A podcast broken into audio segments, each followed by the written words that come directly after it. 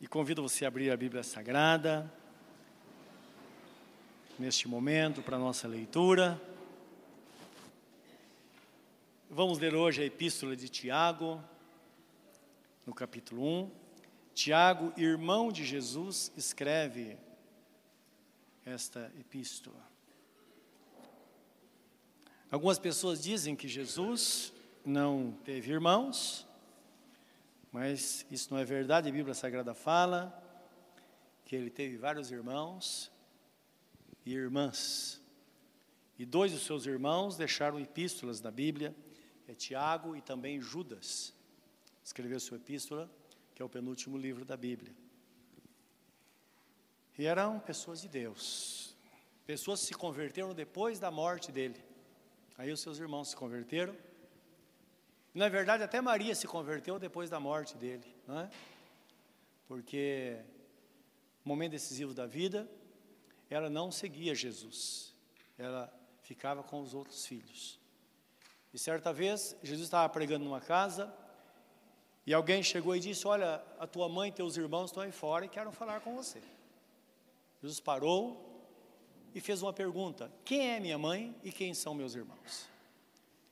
Estendendo a, mão em direção àqueles que estavam ouvindo, ele disse: Eis aqui minha mãe e eis aqui meus irmãos, porque todo aquele que ouve a minha palavra e pratica é para mim mães e irmãos. Quando ele termina de falar, a mulher gritou: Bendito os seios que te amamentaram e o ventre te concebeu. Jesus gritou também lá do outro lado. E disse: Mais bem-aventurado é aquele que ouve a palavra e pratica. Então, são verdades que estão na Bíblia Sagrada, não é? E hoje nós vamos ler uma palavra do Espírito Santo, porque está escrito que homens santos de Deus falaram inspirados pelo Espírito Santo esta palavra escrita. E se é Deus falando conosco, então nós vamos preparar o nosso coração para que a palavra venha trazer vida a nós, venha nos ensinar de fato e venha nos abençoar. Para isso, convido você a curvar o seu semblante e pedir para que Deus fale com você, te fortaleça. Talvez você se sente tão, tão angustiado, tão fraco.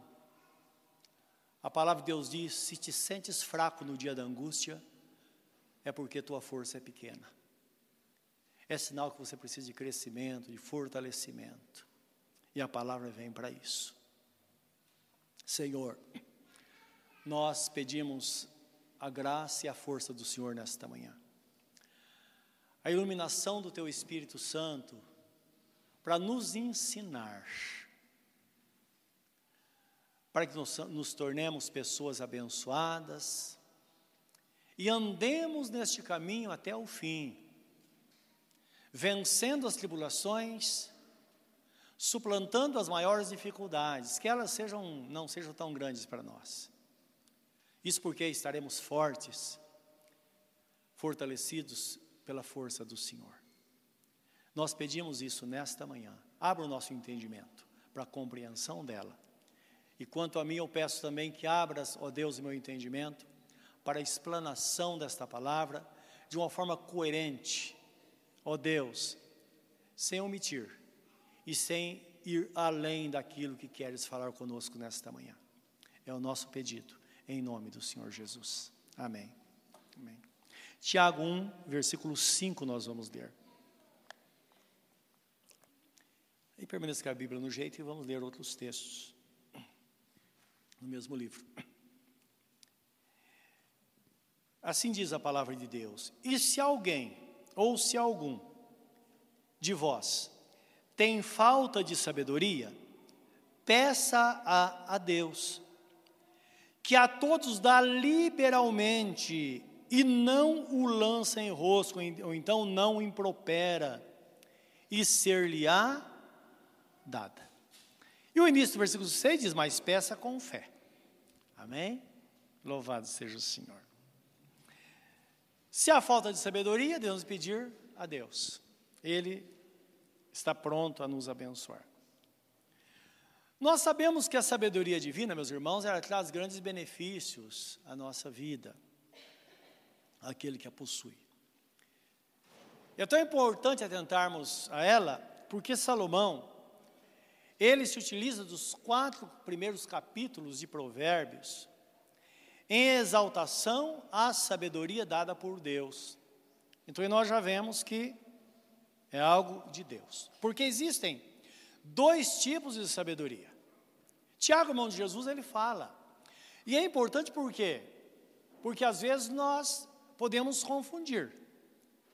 Que tipo de sabedoria vem de Deus e que tipo de sabedoria não vem do Senhor nosso Deus. No capítulo 3 do mesmo livro que nós acabamos de ler, versículo 13 a 18, eu queria ler com você pensando um pouco. Então, aqui o Senhor está falando com pessoas tementes a Ele, para que haja discernimento, não é verdade? Que às vezes nós, nós podemos agir em benefício próprio, nós achamos que é algo sábio porque está nos beneficiando, mas às vezes pode ser que não seja. Quem dentre vós é sábio e inteligente? Mostre pelo seu bom trato as suas obras, as suas obras, em mansidão e sabedoria. Mas se tendes amarga inveja e sentimento faccioso, isto é, sentimento de divisão. Então lembre, divisão na família, divisão na igreja, se tem esse sentimento de, de faccioso em vosso coração, não vos glorieis, nem mintais contra a verdade. Essa não é sabedoria que vem do alto, mas é terrena, animal e diabólica. Porque onde há inveja e espírito faccioso, aí há perturbação e toda obra perversa. Mas a sabedoria que vem do alto é, primeiramente, pura, depois, pacífica, moderada, isto é, a equilíbrio, tratável, cheia de misericórdia e de bons frutos, sem parcialidade e sem hipocrisia. Então, a sabedoria que, aben que abençoa um em detrimento do outro, não é a sabedoria divina, porque a sabedoria divina não há parcialidade e também não há hipocrisia. Ora, o fruto da justiça semeia-se na paz para os que exercitam a paz. Amém? Então pense, qualquer situação é importante consultar a palavra. Os dois tipos de sabedoria uma situação em que estamos, estamos agindo é uma situação é, pacífica, está trazendo paz? É uma situação moderada, há um equilíbrio? Sempre o extremo não vem de Deus. No reino de Deus fala de equilíbrio, o Espírito de Deus é um espírito de moderação, conforme está escrito. É uma situação tratável, não é? Ou a pessoa fala, não quero saber, eu faço do meu jeito. Deus está comigo e por cima de mim, só Deus. Não. Então, tem que ser julgado. É uma situação tratável? Há diálogo? É cheia de misericórdia. Nós estamos vendo o bem-estar do outro. Ela traz bons frutos. Qual será o resultado? Não, vai trazer para mim e o outro, não é? Então traz bons frutos para todo mundo. É parcial, não é? Ou é hipócrita. Então a hipocrisia é quando nós falamos uma coisa e fazemos outra, não é? Então a, a sabedoria divina não traz isso. A sabedoria divina é uma, uma sabedoria onde não há parcialidade e sem hipocrisia. É? Aconteceu o fato que eu soube numa igreja, igreja americana, aqui no Brasil também acontece isso. Então, é, nos Estados Unidos houve um, sempre houve um racismo muito grande, muito grande. E lembra que é um país de fundamento cristão, muitas igrejas. E uma vez é, chega um, estava um culto maravilhoso numa igreja, e a pessoa orando, buscando a Deus. E estava passando um homem, ele chegou na porta da igreja e, e para entrar, não é? Aí o diácono parou ele e falou: Escuta, você, o que você quer? Eu tenho que acertar minha vida com Deus. Eu, tô, eu preciso servir ao Senhor. E o diácono até falou de Jesus: Não, o senhor está certo e tal. Ele falou: Então posso entrar? Ele falou: Não, no outro quarteirão ele tem uma igreja de negro. Aqui você não pode entrar. Isso me chocou tanto que eu fico pensando: se a palavra de Deus é a verdade, essas pessoas não vão estar no céu. O que vocês acham? Não é verdade? Por quê? No reino de Deus é diferente, no reino de Deus não há parcialidade. Todos nós somos exatamente iguais, exatamente iguais. E Deus, se é uma área que Deus não dá moleza para ninguém, é essa. Porque Jesus divino, ele veio e morreu por nós, deu a vida por nós, não é? E, e tudo indica que Jesus era quase negro. Ele não era branco. Os irmãos estão entendendo? Então, isso é um, é um câncer que tem uma, um, algo terrível que tem assolado a humanidade. E como a igreja faz parte da sociedade, está aí também, não é? Então, precisamos pensar nisso, né? Como é o nosso coração? Então, é uma coisa muito séria de se pensar. O que a sabedoria é, apresenta, o que a sabedoria apresentada na Bíblia, é? o que é de fato a sabedoria apresentada na Bíblia que Deus fala que devemos buscar? Que a Bíblia diz: busque de todo o seu coração e com todas as suas forças. Ora, a sabedoria apresentada que nós vemos, dessa que Tiago fala, é a habilidade de conhecer, não só de conhecer, mas de viver de acordo com a vontade de Deus que é ter o um entendimento e o conhecimento dos princípios que regem o funcionamento do reino de Deus, que não é o reino deste mundo, e andar de acordo com esses princípios. Então é conhecer e ter disposição para viver de acordo com os princípios do reino. Lembra que Jesus Cristo disse?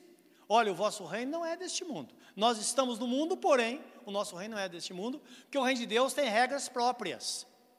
Então, por isso que o crente tem que ser diferenciado e se ele é nascido de novo, certamente ele vai ser diferenciado. Né?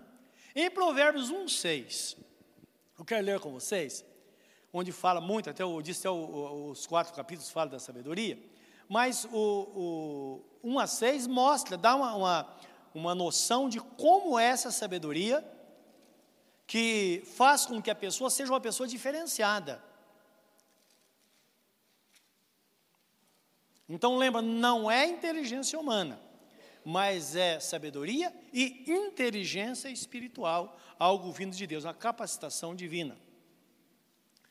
Então o texto fala aqui de Salomão e também de Davi, rei de Israel, que escreveram provérbios e salmos. E tem outros também que escreveram.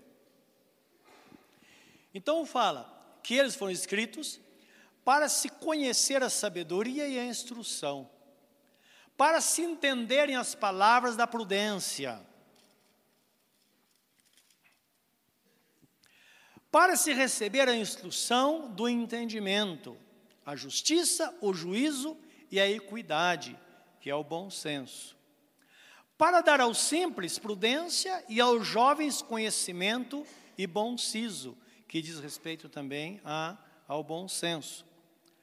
Para o sábio, ouvir e crescer em sabedoria, e o instruído adquirir sábios conselhos, para entender provérbios e sua interpretação, como também as palavras dos sábios e suas adivinhações. Então, o texto, quando fala para entender provérbios e interpretação, e sua interpretação, está falando do poder de abstração que todos nós temos, não é? O que significa isso? Nós vemos o mundo como um todo, mas vemos ele em partes também. Então, nós conseguimos distinguir uma coisa da outra. Nós conseguimos ler é, os símbolos, porque nós vivemos, a nossa vida é regida por símbolos, não é? Então, quando uma criança aprende a ler, ela primeiro conhece a letra, depois ela, ela distingue letra de letra, depois ela consegue ler a palavra e entender que aquela palavra representa alguma coisa. É uma coisa fantástica isso. Não é? Então, isso é o poder da abstração que nós temos. Agora, a sabedoria e a, e, e a inteligência divina faz com que a pessoa tenha isso muito aguçado. É onde as pessoas dizem, ó, oh, o bem entendido, para o bom entendido, meia palavra basta. É verdade. A pessoa tem discernimento, não é? Então, é assim. Esta é a sabedoria dada pelo Senhor. Então, no livro do profeta Daniel, no é, capítulo 1, 17, a Bíblia Sagrada fala de, de quatro jovens, na verdade, que Deus deu sabedoria. Então fala de Sadraque, Mesaque e Abidinego, eram três jovens. E eles, o texto fala que Deus deu a eles conhecimento e inteligência em toda sabedoria e cultura. Eles estavam na Caldeia. Então, eles precisavam conhecer todo, toda, todo o funcionamento daquele reino e Deus deu sabedoria a eles.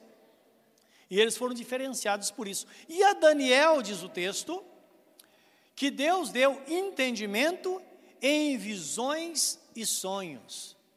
Então lembra que a Bíblia Sagrada fala, livro do profeta Joel, capítulo 2, 28, fala assim: "E no final dos tempos há de vir sobre vós o Espírito Santo, e os jovens terão visões, vossos velhos sonharão sonhos, e não, eh, vossos jovens profetizarão e vossos velhos sonharão. Então, não, e até sobre o servo, servo derramarei do meu espírito e onde profetizar naquele. Chegou o tempo, não é? Em que o Espírito Santo está presente na terra, mas é preciso ter sabedoria para interpretar, para saber de fato o que está acontecendo. E é muito fácil isso, não é? Imagine que uma pessoa chega para você e fala: Olha, Deus falou para você que você, olha, continua fazendo o que está fazendo, que você vai ser uma benção na sua vida. E você está planejando em formar uma família de uma forma impura. Você não quer se casar, quer levar a menina para morar para tua casa, na sua casa. O que você vai fazer? Vai continuar. É uma sabedoria vinda de Deus? Não. É animal, humana e diabólica. Porque isso vai te levar para o inferno. Porque está escrito em Hebreus, capítulo 13, 5, 13, 4, venerado seja entre vós o matrimônio e o leito sem mácula, porque quanto aos impuros, Deus os julgará. E você sabe que Deus, ele diz, eu não sou homem para que minta, e nem filho do homem para se arrepender. Então, se diz que julga, ele vai julgar, não é verdade? Então é bom ficar esperto, não é agir de acordo com a vontade do Senhor. Então a sabedoria é algo assim muito sutil, não é? Algo muito abstrato, que numa situação, você, você não vai dizer amém a tudo. Você vai julgar. Não julgar a pessoa que está falando, mas julgar a palavra que está sendo recebida, se ela está de acordo com a, com a sua vida e em consonância com a palavra de Deus. Aí sim, essa é a sabedoria dada por Deus. E quero dizer uma coisa para vocês: a Igreja de Cristo na Terra tem padecido muito, porque não tem buscado essa sabedoria, não de Deus. Tem tido sabedoria terrena, uma sabedoria animal e diabólica em muitas situações. Porque muitos de nossos irmãos estão com a visão simplesmente terrena e material. Isso, olha para olha para a política, não é? E olha para, as pessoas que se dizem cristãs, e depois você percebe que é um, cara é um ladrão, é tanta coisa. E vai falar com ela. Não, não é? Como certa vez eu estava num congresso, eu estava no Uruguai. Então, nós estávamos participando de um congresso e tinha lá uma. É, as fones de ouvido com tradução simultânea, não é? Então, claro, tem a, o ponto de ligar na poltrona, e mas tem o fone de ouvido é conectado ali. E tá. Aí no final eu vi uma pessoa, e o lugar onde nós estávamos era um lugar de pessoas, vezes não eram crentes, eram pessoas mundanas. Mas nós estávamos lá, eram pessoas, éramos pessoas crentes. E eu vi uma irmã com a bolsa, e eu vi aquele fone de ouvido dentro da bolsa. Eu vi. Eu não deixei passar. Né? falei, irmã, irmã se esqueceu, está levando. Ela falou, não, eu estou, como que ela me disse, eu estou despojando o Egito. Falei, irmã, a irmã está roubando, e os ladrões não vão herdar o reino dos céus. Aí ela pegou, ficou muito envergonhada, tirou e colocou no lugar. Acreditem se quiser. Eu passei por isso. Tá? Então, são coisas que a gente percebe que as pessoas são relapsas, às vezes, na forma de agir. Não é? E pensam, você vai repreender a pessoa, ela tem uma interpretação para aquilo. Mas não é verdade, existe critério para o reino. E nós vimos lá as qualidades, as qualidades da sabedoria. Em Colossenses 1,9, o apóstolo Paulo ora, e ele diz assim: ele ora para os colossenses, fossem cheios do conhecimento da vontade de Deus, em toda sabedoria e inteligência espiritual. Então não basta ser crente, tem que ser inteligente. E é exatamente isso. Tem que ter esse, não é? Toda e qualquer situação, o poder de pensar, eu estou na vontade do Senhor, é isso mesmo? É isso que a Bíblia Sagrada me ensina? Não é? Então, desta forma, nós vamos seguir o caminho é, debaixo da graça do Senhor. Quanto vale a sabedoria? Livro de Provérbios 3, de 13 a 18, lembra, os quatro capítulos fala, mas estamos lendo textos isolados, porque não temos tempo para isso, para discorrer sobre todo, todo, todos esses capítulos. Mas o 13 a 18, olha o que diz. Bem-aventurado ou felicíssimo é o homem que acha sabedoria e o homem que adquire conhecimento. Porque melhor é a sua mercadoria do que a mercadoria de prata e a sua renda do que o ouro mais fino. Mais preciosa é do que os rubins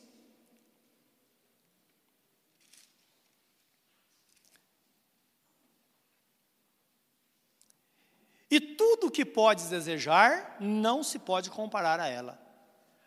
Aumento de dias há na sua mão direita, na sua esquerda riqueza e honra. Os seus caminhos são caminhos de delícias, e todas as suas veredas, paz. É a árvore da vida para os que a seguram, e bem-aventurados são todos os que a retêm. Então, feliz é aquela pessoa que busca e ela e ela retém, isto é, ela guarda no coração, porque não é para hoje, é para a vida inteira. A vida inteira podemos estar debaixo desta graça do Senhor, e no momento que precisarmos, Ele vai dar esta unção, porque, na verdade, se é de Deus, o que vem de Deus vem através do poder do Espírito Santo na nossa vida. É o que está disponível a todos. Então é importante pensarmos nisso, porque na Bíblia Sagrada, A Bíblia Sagrada nos dá uma direção muito clara da forma de nos conduzir com sabedoria.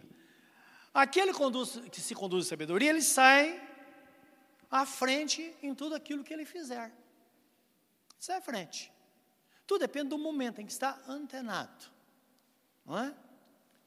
Então, me lembro que alguns anos atrás, nosso filho do mês estava, do mês estava se casar, o Guilherme, ele estava namorando já há algum tempo, queria se casar, mas estava desempregado, estudando. Né?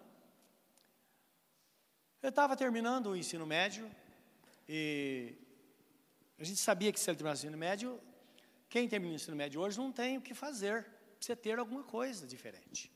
Não é? E ele tinha terminado o primeiro ano, estava no início do segundo. Um dia eu cheguei para ele e falei, filho, faz um curso técnico, isso vai te ajudar. Ah, pai, mas eu não preciso, eu sei o que eu vou fazer na faculdade. Sim, eu sei que você sabe. Mas você está namorando, você quer se casar. E você vai se casar e vai, embora a situação de hoje nos obriga a isso, mas você vai casar pensando que a sua futura esposa vai dividir a despesa de casa com você. Porque hoje é assim, não é? E alguns a esposa que, que banca a casa, que que é o arrimo da família. É bênção de Deus, nós sabemos isso. Eu disse, mas vai um momento vocês vão ter um filho. E quando ela engravidar, não vai poder ficar tempo em casa porque vai precisar de dinheiro para manter a família. Então é preciso pensar antes e não deixar para depois. Eu disse, então pensa nisso. Eu falei, não, eu vou fazer, não é? Porque em casa sempre foi assim. Nós falamos e deixamos falar a palavra final para os nossos filhos. Mas se eles não têm a palavra final, nós damos a palavra final. Dá para entender isso? Ó, oh, filho, então é melhor fazer isso. Ah, tá bom, então faz. Não é? A não ser que ele tenha opção. E ele sempre muito obediente, disse, olha pai, eu, eu o que, que, que, eu acho? Eu não tenho noção do que fazer. Ele disse, olha, está tá para ser aprovado agora no Congresso uma medida que todas as empresas, é, até parece 40 funcionários, precisam de um técnico em segurança do trabalho. E à medida que vai aumentando, vai para quatro técnicos e um engenheiro. Falei, então é um caminho importante. Ele disse, puxa, mas eu não gosto disso. Falei, filho, tem época na vida que nós precisamos ganhar dinheiro. Fazer o que gosta, nem sempre nós fazemos. Depois que você ganha dinheiro, aí você pode ser feliz, você pode fazer o que você quiser. Não é assim? Falei, então, ele disse, olha, eu vou fazer. E foi horrível para ele, que não é a área dele. E ele foi, Faltando, era um ano e meio o curso, faltando seis meses, eu comprei e falou, pai, eu não aguento mais. Eu falei, se você apertar um pouquinho, você vai aguentar, só falta seis meses. Né? Mas eu não gosto. Eu falei, é assim mesmo, tem remédio amargo, mas vai trazer saúde. E ele pegava o trem, e, e era uma coisa. A gente morava na Penha, estudava em, em Mogi das Cruzes. Terminou. Assim que ele terminou, coincidiu o tempo que ele terminou o ensino médio. Aí, imediatamente, ele conseguiu alguns estágios, e a, o governo a, a, apressando as empresas. De repente, irmãos, nós estamos no shopping, me lembro como fosse hoje. Eu, a Sandy e ele, e recebe um telefonema que ele mandou alguns currículos, uma empresa muito boa, com mais de 6 mil é, funcionários, ligou para ele e falou: Nós gostamos do seu currículo, vem aqui amanhã para fazer a entrevista, porque nós queremos você aqui. Eu me lembro com você hoje, não é? é a pastora Santa estava comigo, vocês conhecem ela, né? Ela se ajoelhou no shopping do chão e disse: Louvado seja Deus e tal, todo mundo olhando. Foi um momento de muita alegria, né? Ele foi, conseguiu um bom emprego, um salário bom, teve uma experiência extraordinária para a vida dele, muito boa mesmo. Aí na, trabalhou um mês, mês seguinte chegou para mim e falou, pai, eu e o senhor precisamos falar com você. Falei, tá bom. Estava aqui na igreja. Sempre eu ensino as pessoas, olha, você tem que dar um passo de fé, você tem que ter responsabilidade, marca a data, você quer se casar, investe nisso. E sempre foi assim com eles também. Eu estava aqui, aí ele falou, olha, nós vamos nos casar. Eu falei, amém, fiquei muito feliz. Falei, quando? Ele falou, daqui exatamente seis meses. Eu mudei na hora, não é? Imagine, seis meses. E foi aí depois para consertar, não é? Desde com a Sueli. Aí eu respirei fundo, falei, filho, você tem feito tudo certinho, Deus vai te abençoar. Realmente, seis meses depois estávamos se casando, foi uma benção, uma benção extraordinária. Trabalhou muito tempo nessa empresa, depois fez faculdade, foi uma benção. E até hoje, foi interessante isso. Até hoje, desde que eles se casaram, Deus abençoou a vida deles de uma forma muito grande em todas as áreas, inclusive financeiramente, porque pouco tempo depois eles compraram uma casa, não é? Então, Deus é Deus. Então lembra que isso nós estamos falando funciona na igreja, mas principalmente em casa. É preciso estar ligado, falando com Deus, buscando do Senhor, porque se nós buscamos, o que disse Jesus, aquele que busca, encontra, não é? Aquele que pede, recebe, e aquele que bate, ele será aberto. Então, esta é a direção que Deus dá. E lembrando que, às vezes, até como família, nós podemos ir por outro caminho, mesmo debaixo da bênção de Deus, porque esses momentos é que vão decidir muitas vezes o nosso futuro, não é verdade? A Bíblia Sagrada faz, Jesus conta uma história Esta história partiu de uma situação. Dois homens, dois irmãos chegaram a Jesus e disseram: Senhor, fala para meu irmão dividir direito a herança comigo. Jesus falou: Escuta, quem te autorizou a me colocar como juiz entre vocês? Quem autorizou? Aí ele conta uma parábola, ele fala um homem, um certo homem, tinha um campo, ele foi muito abençoado. E ele produziu muito além daquilo que costumava produzir. Ora, ele está falando para judeus. O judeu pensava assim: que se a pessoa é abençoada financeiramente, é porque ela está bem com Deus. E nem sempre é verdade, mas o judeu pensava dessa forma, não é? E, e ele ia ter uma grande colheita. E ele começou a pensar, Jesus falou que ele começou a pensar e dizia assim: Entenda, dizia consigo mesmo. Dizia, puxa vida, alma, você tem muitos bens para muitos anos. Descansa, come, bebe, goza a tua vida. Porque você tem, você tem direito de fazer isso. Ele mandou destruir todos os armazéns, construir armazéns maiores, encheu tudo de, de mantimento. E parecia que estava tudo bem. De repente, diz que à noite, é à noite que tudo acontece, não é verdade? É à noite que o problema pequeno se torna enorme. É à noite que vem os planejamentos de coisas boas, mas também as coisas ruins acontecem à noite. Tanto é, você pode estar uma noite tribulada. Quando você levanta pela manhã e vê esse sol, tudo muda, não é verdade? Jesus diz que à noite ele ouviu uma voz dizendo: Louco, esta noite pedirão a tua alma, e o que tens preparado para quem será? E ele conclui dizendo: Assim há de acontecer para todas aquelas pessoas que não são ricas para com Deus. Isto é, que tem sabedoria humana. É isso que o diabo quer. Portanto, esse é um alerta para nós como igreja. Não é? Ver onde está de fato o nosso coração, porque Jesus Cristo disse: Onde estiver o vosso tesouro, ali estará o vosso coração. Então vamos colocar o, o coração, o tesouro no lugar certo, porque o nosso coração também vai estar no lugar certo. Então, esta pessoa, ela vai ser à frente quando precisar. Também a Bíblia nos fala, no, no, no versículo 16 do, do, capítulo 3, que o sábio ele tem vida, vida longa e bens duráveis. De que adianta, meus irmãos? Às vezes ter tanta coisa e viver pouco tempo. De que adianta viver muito tempo sem ter nada, em sofrimento, não é verdade? A Bíblia já fala que, que um certo tempo da vida, se a pessoa não tiver um equilíbrio, vai ser câncer e enfado. Então precisa, eh, de fato, ter esse equilíbrio. Então, essa pessoa tem vida longa e bens duráveis, então não coisas que desvanecem. Versículo 17 diz que ele terá alegria e paz. Claro. Do que mais nós precisamos? de saúde, alegria e paz no nosso coração. Colocar nossa cabeça no travesseiro e dormir o sono dos justos. Versículo 23 a 26 está escrito assim: Então andarás com confiança o teu caminho, e não tropeçará o teu pé. Tem pessoas que caminham bem por muitos anos, de repente desanda tudo, não é? Então, tem que ter saber, o que tem sabedoria de fato não vai fazer isso, não tropeçar o teu pé. Quando te deitares, não temerás. Sim, tu te deitarás e o teu sono será suave.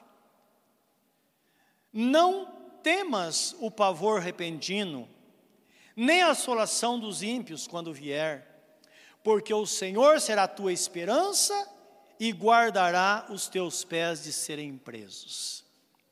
Então Deus quer que sejamos uma pessoa confiante. Para ser confiante, precisamos estar ligados a Ele, conectados, né? Que é uma palavra bem conhecida nossa, conectados a Deus, a direção do Espírito Santo, para que Ele nos conduza a cada momento. Estamos vivendo um tempo terrível, não é? As pessoas têm medo de tudo. Quantas pessoas você conhece que têm chamado síndrome do pânico? Isso é, é uma, uma, uma, uma situação muito nova. Então, a síndrome do pânico é quando a pessoa chega numa situação que ela tem medo, mas não sabe do que. Então é, é, definido assim: ela tem medo do medo. não é? Porque o medo não há razão. Não vai acontecer.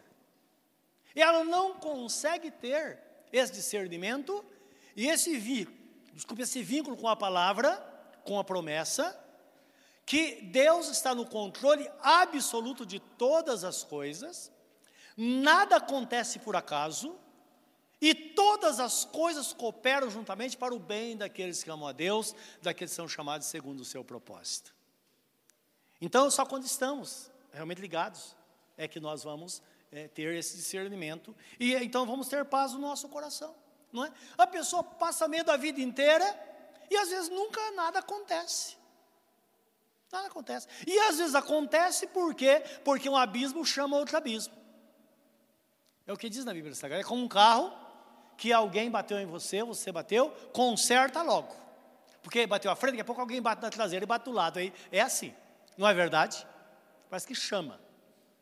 Então, devemos ter, buscar ter as coisas em ordem constantemente, que de fato vamos ter uma vida segura, vamos ser pessoas confiantes, porque é assim que Deus faz conosco. E esse medo faz com que sejamos, que nos tornemos ou sintamos diminuídos, menores do que os outros. E é importante entender isso. Muitas pessoas poderiam ser pessoas poderosas e elas se sentem diminuídas. É preciso ir por outro caminho. Você está no reino, se beneficia das bênçãos do reino, não é? Vamos ser pessoas diferentes e vamos estar enquadrados nesta palavra. Uma pessoa sábia, segundo Provérbios 5 ou 3, 5 a 10, eu quero ler primeiro, para depois eu possa fazer essa análise. Provérbios 3, 5 a 10. O que diz Provérbios 3, 5 a 10? desde o versículo 1. Filho meu, não te esqueças da minha lei, e o teu coração guarde os meus mandamentos, porque eles aumentarão os teus dias e te acrescentarão anos de vida e paz. Não te desampare a benignidade, isto é, seja uma pessoa boa, e a fidelidade, seja uma pessoa de fé e fiel. Atas ao teu pescoço e escreves na tábua do teu coração. Então aqui está falando de, de coisas que nós precisamos às vezes, mas é bom escrever, não é? Para lembrar. Acharás graça e bom entendimento aos olhos de Deus e dos homens. Então lembra que está escrito na Bíblia Sagrada, lá no início, a igreja, ela achava graça até aos olhos dos ímpios. Então lembra, nem sempre é perseguição. Não é? Se uma pessoa é, te magoa, você tem convicção que ela está errada, precisa fazer alguma coisa. Mas e duas? Aí três, aí quatro, aí cinco, opa, alguma coisa está errada, não é verdade? Então é isso que nos mostra o texto a palavra. Ah, estou sendo perseguição, está estreito, está meu vizinho, ah, não sei o quê. Ó, precisa saber realmente o que estamos fazendo. Então lembra que nós usamos uma capa, não é? Nós tentamos nos justificar porque somos cristãos. Isso não é bom, não é sabedoria divina. Sabedoria divina é quando nós paramos e pensamos, não é? Hoje eu estava conversando com nossos irmãos, estava falando com ela isso. Nossos filhos, temos três moleques, e a gente sabia podia esperar. Se criar três moleques não é fácil, não é? E a gente não sabe de tudo que eles aprontam. E eles nunca, tem coisas que a gente nunca fica sabendo. Outras coisas a gente fica sabendo que a gente tem que ir atrás. Mas sempre tivemos este pensamento. Qualquer situação, qualquer arte que eles fizerem em grupo, nunca teve essa. Ah, filho, não anda em má companhia. Quer dizer, a má companhia é o nosso filho. Não é verdade? Tem que partir daí. A gente não erra. Que quando vai para o outro, a gente. Não é? Reclamação da escola. Ah, meu filho está sofrendo perseguição. Vamos orar, irmãos. Está sofrendo perseguição da escola. Será que está mesmo? Não é? Então precisa tomar cuidado. Sempre partir de nós. Porque senão eles vão pagar um preço muito alto lá no futuro. Aí mais tarde ele vai desobedecer às autoridades. E o Estado, com o Estado não há misericórdia. Tanto é, vai na Fundação Casa e vê meninos lá de 10 anos, 12 anos lá, trancafiados lá. E os pais nem podem ver. Assim é o Estado. Vai nas cadeias públicas. Vê quanto filho de crente tem lá. Pelo nome você sabe. É Isaac, é não sei o que, é Sadraque, é, é daí para frente.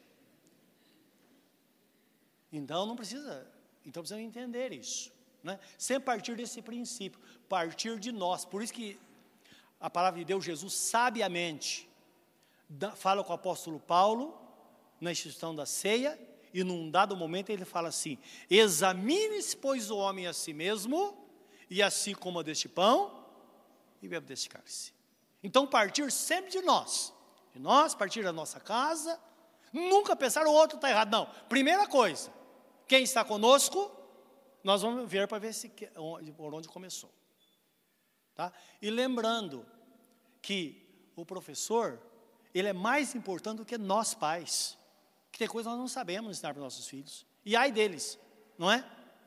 E o, se pensar no Estado, o Estado não valoriza aquilo que é de maior importância. Porque se investir fato nos professores, nossos filhos não precisavam estar correndo atrás de escolas aí ah, ah, para aprimorar o conhecimento. Amém, meus amados? Então a igreja precisa pensar nisso, não é? Então nós, como crentes, precisamos pensar nisso, ok? Então, lembrar desta palavra. Nós teremos graça e entendimento aos olhos de Deus, também aos olhos dos homens. Então, usa isso como um termômetro, um sinal, não é? Uma pessoa, está conversando com uma pessoa, você tem todo direito de pensar, puxa, que pessoa ruim, olha, não é? Mas se é duas, já pensa, opa, Será que são as pessoas? Será que sou eu? Não é? Mudar os outros nós não podemos, nem mudar o mundo, mas podemos mudar a nós. E quer ver o que a Bíblia Sagrada diz? É, Romanos é, 12, 2 diz assim: Não vos conformeis com esse mundo, mas transformai-vos pela renovação da vossa mente, para que experimenteis a boa, perfeita e agradável vontade do Senhor. Então, comprovadamente, nós podemos mudar de atitude e ficar querer, nunca ficar lutando para mudar os outros. Amém, meus amados? Começar por nós. Versículo 5: Confia no Senhor de todo o teu coração e não te estribes no teu próprio entendimento. Ora, irmãos, todos nós somos pessoas inteligentes, somos ou não somos? Claro que somos. Nós sabemos fazer coisas, não precisamos de ninguém. Mas não significa que não precisamos depender de Deus. Porque às vezes coisas tão pequenas desanda tudo. Então precisamos ter ver essa dependência de Deus. Então, é, confia no Senhor de todo o teu coração e não te estribes, não se firmes, não te firmes no teu próprio entendimento. Reconhece-o, isso é, reconhece Deus em todos os teus caminhos e Ele endireitará as tuas veredas. Pelo menos pensa que aquela situação que está fazendo, Deus está lá. Mesmo que você age de forma errada, ele está lá. Ele só não pôde agir porque você não deu chance, mas ele estava lá. Então reconhece em todos os teus caminhos, e ele endireitará as suas veredas. Vereda é um caminho estreito. Agora imagine um caminho estreito e tortuoso. Caminho estreito é o nosso caminho. Porfiai, disse Jesus, ou esforçai, por entrar pela porta estreita, porque larga é o caminho e larga a porta que conduz à perdição, e são muitos que vão por eles. Mas estreito é o caminho, e estreita é a porta que conduz para a vida. Então, o nosso caminho é um caminho estreito, e se ele for reto, nós não teremos problema. Até porque não podemos levar nada, não é? Nós cabemos nele. Agora, reconhece Deus, reconhece o Senhor em seus caminhos, ele vai endireitar esta vereda vai deixar de ser, a vida será menos trabalhosa, não é verdade? Porque Deus vai estar ali.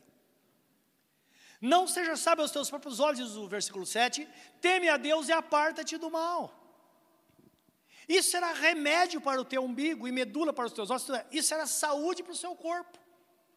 Versículo 9: honra o Senhor com a tua fazenda e com a primícia de toda a tua renda e se encherão os teus celeiros abundantemente, e transbordarão de mosto os teus lagares. Então, esta é a palavra do Senhor. Então, a primeira coisa que vai mostrar uma pessoa que anda segundo a sabedoria divina, ela confia só no Senhor e de todo o seu coração, só em Deus, não é? Porque bendito é o homem que confia no Senhor e faz o Senhor o seu braço forte. Esta pessoa reconhece o Senhor em todos os seus caminhos. Qualquer situação fácil ou difícil, eu sei que Deus está aqui. Eu dependo do Senhor, e Ele então vai nos conduzir. Esta pessoa, ela não é sábia aos seus próprios olhos. Meus irmãos, todos nós temos muito conhecimento, não é? E tem pessoas mais, tem mais conhecimento, é interessante como as coisas progridem, e Deus quer isso. Um dos nossos irmãos, conversando com ele essa semana, estava falando que vai num congresso na, em Londres, ficar quase um mês lá com a família, e esse irmão há alguns anos atrás, alguns anos que eu digo, talvez, não, não me lembro direito, mas uns 10, 12 anos mais ou menos atrás, talvez, ou 10 anos, ele veio falar comigo, é bem jovem, ele sentou, ele chorou na minha frente, só está nós dois lá, quando estamos juntos, tudo, tudo pode acontecer, ele chorou muito, ele falou, o que, que vai ser da minha vida? Eu tenho 21 anos de idade, queria estudar, não consigo, meu pai é aposentado que está mantendo a nossa casa. Ele vive uma vida muito apertada. E parece que não tem jeito. Eu disse: tem jeito. E conversamos, teve alguma direção. Nós oramos, colocamos perante Deus. Ele tentou fazer uma faculdade, não tinha dinheiro. Eu falei: vai, se matricula. E Deus vai abrir as portas depois. E ele tentou, não tinha o ProUni, ele foi fazer a escola da família, foi reprovado. Aí nós oramos, era o último dia, eu falei, se inscreve hoje.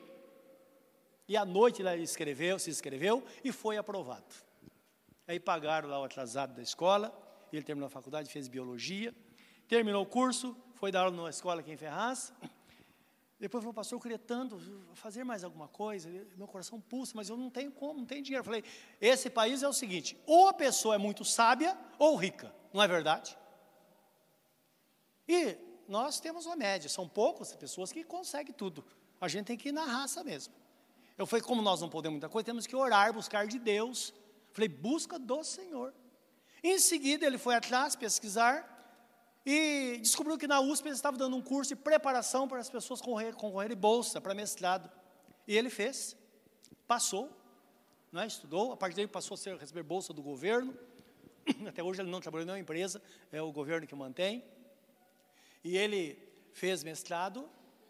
Hoje, mês de dezembro agora, ele vai, vai terminar o, o doutorado, não é? Que é o doutoramento hoje que se fala, ele vai terminar em dezembro. Ele tem uma formação espetacular, ele estuda a dor, não é? Como que surge a dor? O que é a dor? Então, um futuro brilhante, um menino novo, tudo aconteceu muito rápido. E eu lembro daquele, até hoje, quando de vez em quando, quando eu sento lá, que eu vou conversar com pessoa, eu lembro dele, sentado, cabrunhado lá, chorando. Isso era para um homem de 21 anos, chorando. Eu percebi a angústia do coração dele, mas disse a ele: busca de Deus, porque em Jesus estão contidos todos os tesouros da ciência e do conhecimento. Ele tem o mapa da mina. Se apega a ele, porque as coisas vão dar certo. Amém, meus irmãos? Então esse é o caminho. Isso, meus irmãos, é para todo mundo, porque aquele que busca encontra. Honra o Senhor com a primícia dos seus bens e confia na provisão divina, como Jesus nos ensina em Mateus, Mateus 6,33, ele fala: buscar em primeiro lugar o reino de Deus e a sua justiça, e as demais coisas vos serão acrescentadas. Meus irmãos, esse é o caminho, primícia de tudo, primícia do nosso tempo, primícia do nosso dinheiro, primícia, tudo primeiro tem que ser para o Senhor. E quando nós fazemos isso, Ele cuida do resto, não é maravilhoso isso? É melhor do que vir patinando na vida. Então, é essa sabedoria dada por Deus. Por isso que a palavra de Deus fala, o texto que nós lemos, se alguém tem falta de sabedoria, deve fazer o quê? Peça a Deus que lhe dará liberalmente. Ele não vai devolver o pedido. É como a requisição assinada, hoje, pela, hoje pela, pela mundo virtual que nós vivemos, não é? E tudo informatizado, antigamente não era assim. As grandes empresas tinham o, o, lá um, um depósito, o almoxerifado. E tinha lá, era uma profissão, e é ainda, né? Aquele chefe almoxerifado, ou encarregado almoxerifado, ou chefe de expedição. Então o produto estava ali.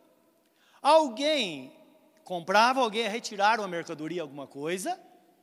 Olha, eu vim pegar aqui uma furadeira, aquele que presta serviço. Aí aquela pessoa dizia: escuta, onde está a requisição?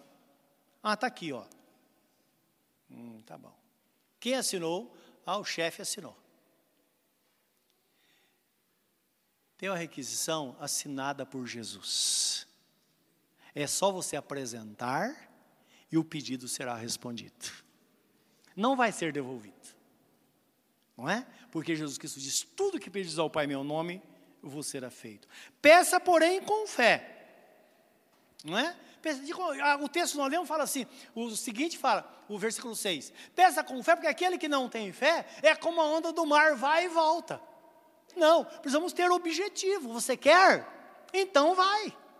Como se faz para terminar uma casa? Ora, tem que botar o primeiro tijolo, fazer o primeiro buraco, fazer a primeira coluna. Não é assim que acontece?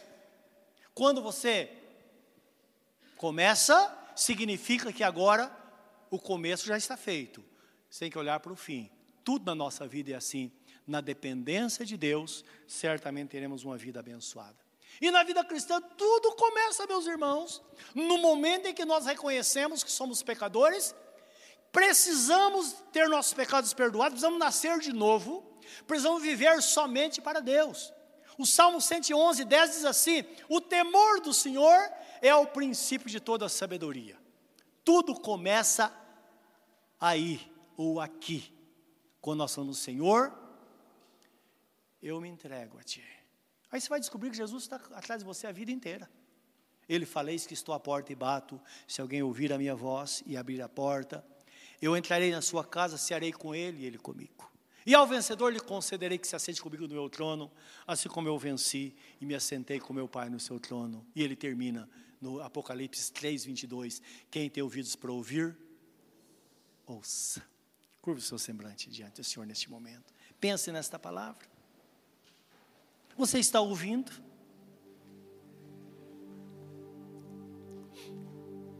Nesta manhã, você pode fazer alguma coisa. Peça ao Senhor. Se você não tem Jesus, peça para Ele entrar no seu coração. Se você está desviado, reconcilie com o Senhor. Talvez você esteja procurando a igreja certa durante toda a sua vida.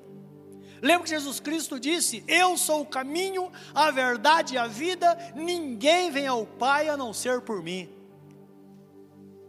Se você não tiver consciência, Jesus vai voltar e você vai ficar. Entrega a tua vida ao Senhor, e certamente, a igreja como família, ele vai te colocar no lugar certo, aquele lugar onde você vai ter liberdade para servir ao Senhor. Pode ser aqui, pode ser que não seja. Uma coisa é certa: alguém pode ficar nesta igreja a vida inteira e se perder, mas pode também estar aqui e ter a vida eterna. Tudo depende se a vida dele está em Cristo ou não. Olha para Jesus, nele está tudo. Nesta manhã, entrega a sua vida a Ele. Ore dizendo: Senhor, eu sou pecador, eu sou pecadora, mas eu me entrego a Ti nesta manhã. Perdoa os meus pecados, Senhor. Ele vai dizer para você: Filho, eu perdoo e as coisas velhas ficam para trás eu faço novo todas as coisas, ou novas todas as coisas na sua vida. Entra no caminho e viva pedindo sabedoria a Deus para cada situação, para cada atitude. E você vai ter uma surpresa muito grande. Vai ver que a vida é muito melhor do que aquela que talvez você tenha vivido. Senhor Deus, Ouça a oração de cada um de nós nesta manhã. O que queremos é sabedoria para o dia a dia. para as decisões da vida. E recebe nesta hora aquele, Deus, que se entrega a Ti, que entra no caminho, para que tenha uma vida nova, uma vida plena. Há tantas tristezas neste mundo, mas que possamos ter uma vida de paz, uma vida de contentamento na Tua presença, Senhor. Como está escrito, esta pessoa será feliz e tudo lhe irá bem. É isso que queremos para a nossa vida. E o Senhor responde por outro lado: Eu vim para que tenham vida e a tenham abundância. O ladrão veio para matar, roubar e destruir, mas não eu, diz Jesus. Eu vim para que tenham vida e tenham abundância. Senhor, dá esta vida hoje a cada um, neste lugar. Em teu nome nós oramos. Amém.